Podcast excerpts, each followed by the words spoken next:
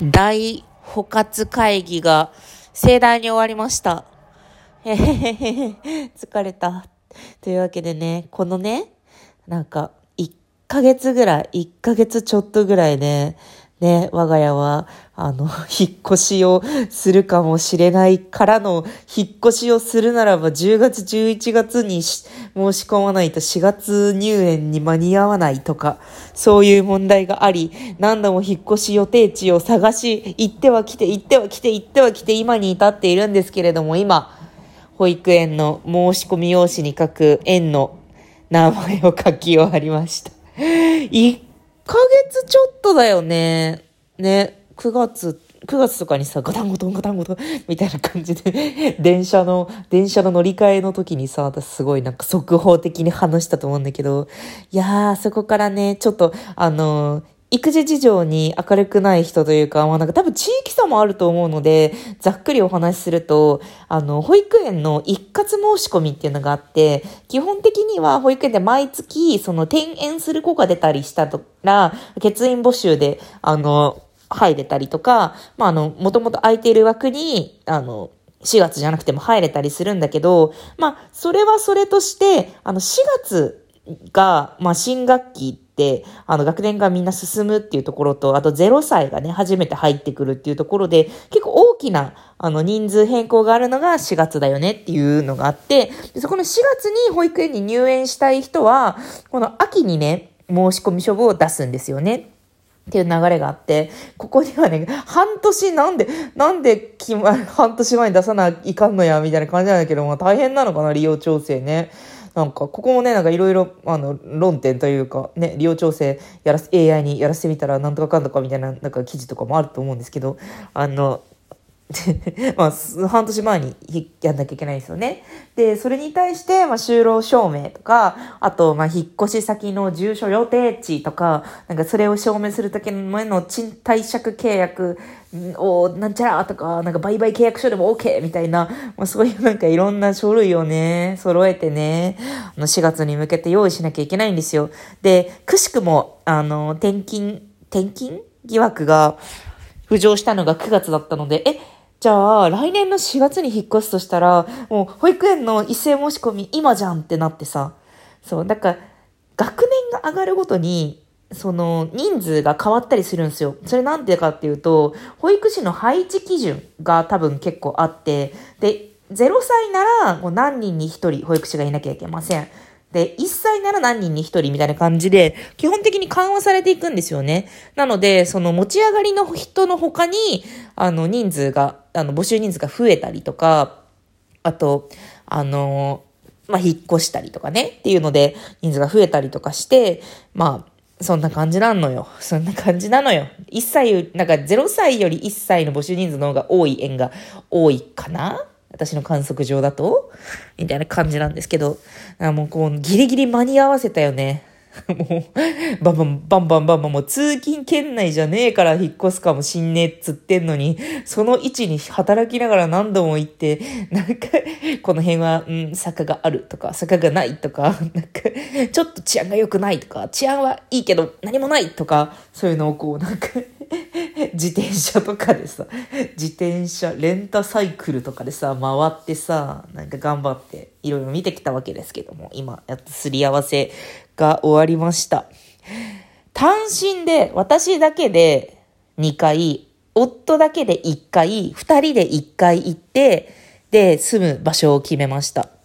で、あの、ちょっと、なんか未来に聞くとおもれえかもしれないから、ちょっと細かいこと、場所は言わなくていい、細言わないけど細かいことを話すと、保育園アプリはね、保育園のキットっていうアプリがあって、保育これはね、あの、自分の現在地というか、そこの基準にしたい場所を、に赤い点を置くと、そこから徒歩何分でその保育園に行けるのかとか、あと保育園の基礎情報とかがなんかわかる、あの、アプリがあるんだけど、それを駆使しつつ、自治体のサイトのいろんな情報を見つつでやってましたね。で、あの、いつもね、うちの家族、うちの家族、うちの夫婦はそんな感じなんだけど、私は足で稼ぐタイプね。足で稼いで口コミ聞いたりとか、そのなんか、近所の、あの、近所の様子、近所の噂とか、なんか、学区情報とかそういうのもなんか、うわ、これはこうだ、あれはだ、んなんかここの会社は、あの、働いてる人の評判が悪いから、あんまりダメだ、みたいな感じのとかをこう、ガリガリ集めるタイプで、で、夫は、あの、あれなんですよ。市とか区で、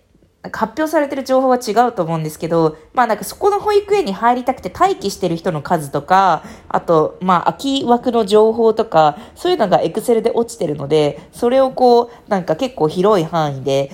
エクセルにぶち込んで、そのヒートマップ的に、あ、ここは倍率が高い、潜在的に倍率が高いから、ここで、ここの地区で、あの、勝負するよりこっちの地区で勝負した方がいいでしょう、みたいな、そういうね、なんかマップを作ってくれて、で、それと私の口コミ情報と、あと、まあなんか、足で稼いだ、なん、なんか、あね、ここの、ここにある、商店街、この商店街ってあるけど商店街あんまやってないとか、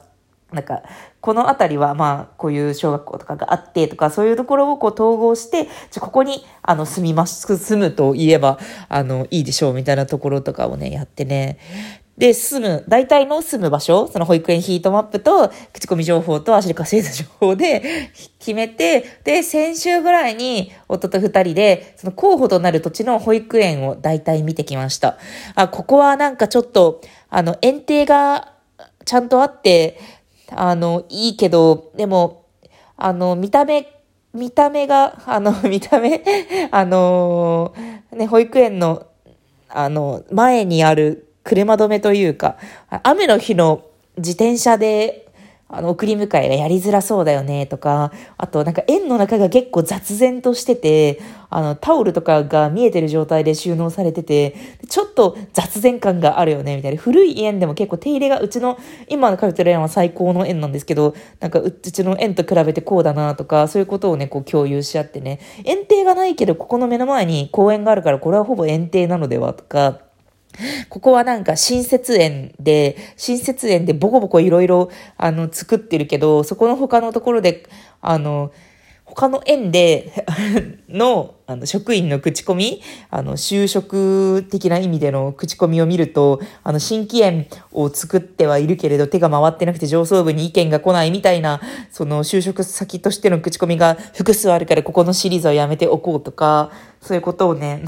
バカバカバカバカバカバカバカバカバカバカすべての情報をね、あの、収集してね、あとなんか、ねえねえ、みたいな、この、うん、モンテッソーリとかしたいなとか、もいろんな教育法があるんだけど、横峰式、七田式とかあるんだけどさ、うちの子供には何が合ってるのかみたいな。でも根性縦割り、根性縦割り、体操に強化みたいな、まあなんかそういう、あの、縁もあるんだけど、なんか、なんだろう、よ、園児に習わせることの、なんか思想のうちの4個のうちの1つが我慢とかだったりするような縁とかもあって、うちの子は体育会系っていうわけではなさそうだから、なんかこういう、あの、体、寒風摩擦みたいなとこよりも、なんかもうちょっと、なんかリトミック、みんなで体を揺らして音楽的になんちゃらみたいな、なんかそういう、なんかふわっと教育されるような、なんか文、文化系の方がちょっと合ってるかもしんないね、とか、うちはもちろ子供シャイなんですよ、私と比べても。私も運動はできないんだけどさ、みたいなのとかをこう照らし合わせて、ここは、なんか、あの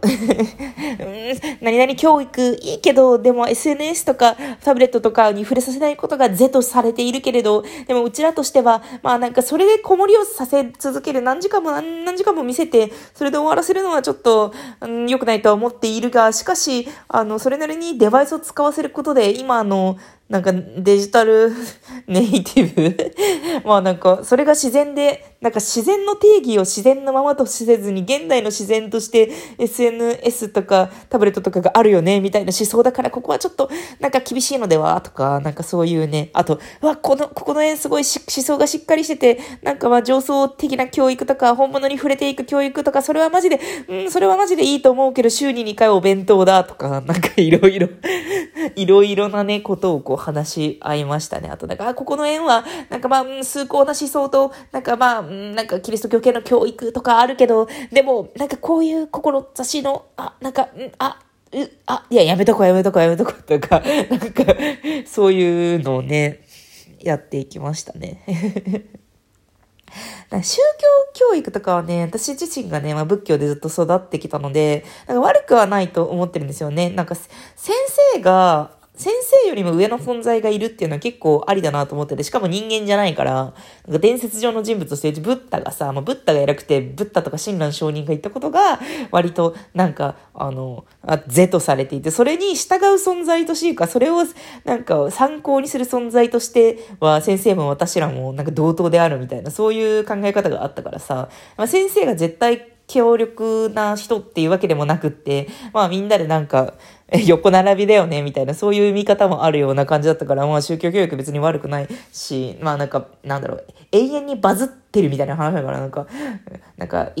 なんか100億万リツイートみたいな話じゃん、ずっと。なんか語り継がれてる言葉ってまあ強いからさ、ね、なんかミームとかと一緒でさ、なんか仏が言ってたこととか、キリストが言ってたこととかってさ、永遠に読み解けるわけじゃん。いろんな、いろんなさ、なんか場所からクソリプもできるし、なんか切り口変えて、なんか論点ずらして話したりもできるしさ、そういうなんか擦られても擦られても摩耗しない言葉とかだからさ、まあそれはそれでなんかちょっとょっとあげだよなって思ったりするんですよね。判断基準みたいなのと一つとして、まあなんかのめり込んで人生をなんかそこに通すっていうのもまたちょっと危ないとは思うんだけど、まあそういうなんか基準があってもいいよなと思う、思うが、しかし、しかしこれはなんとかとか、なんかそういうことをね、なんかいろいろ考えて、で、お互い用意どんで、その、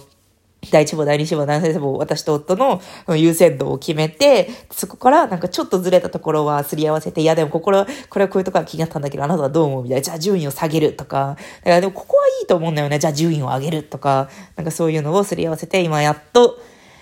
終わりました。どこかに入れるといいけど、2歳転園ってちょっとハードルが高いんですよね。大体0歳がまあ割と入りやすくて、2歳とかになるともうあんまり天候とか、あの、空きとかないから、行けるのかどうなのか、わしはどうなる。でも最善は尽くしました。この1ヶ月半ぐらいで。というなんかめちゃくちゃ当事者リアタイ感があることも話していきたいと思い記録させていただきました。最後まで聞いてくれた人ありがとうではね。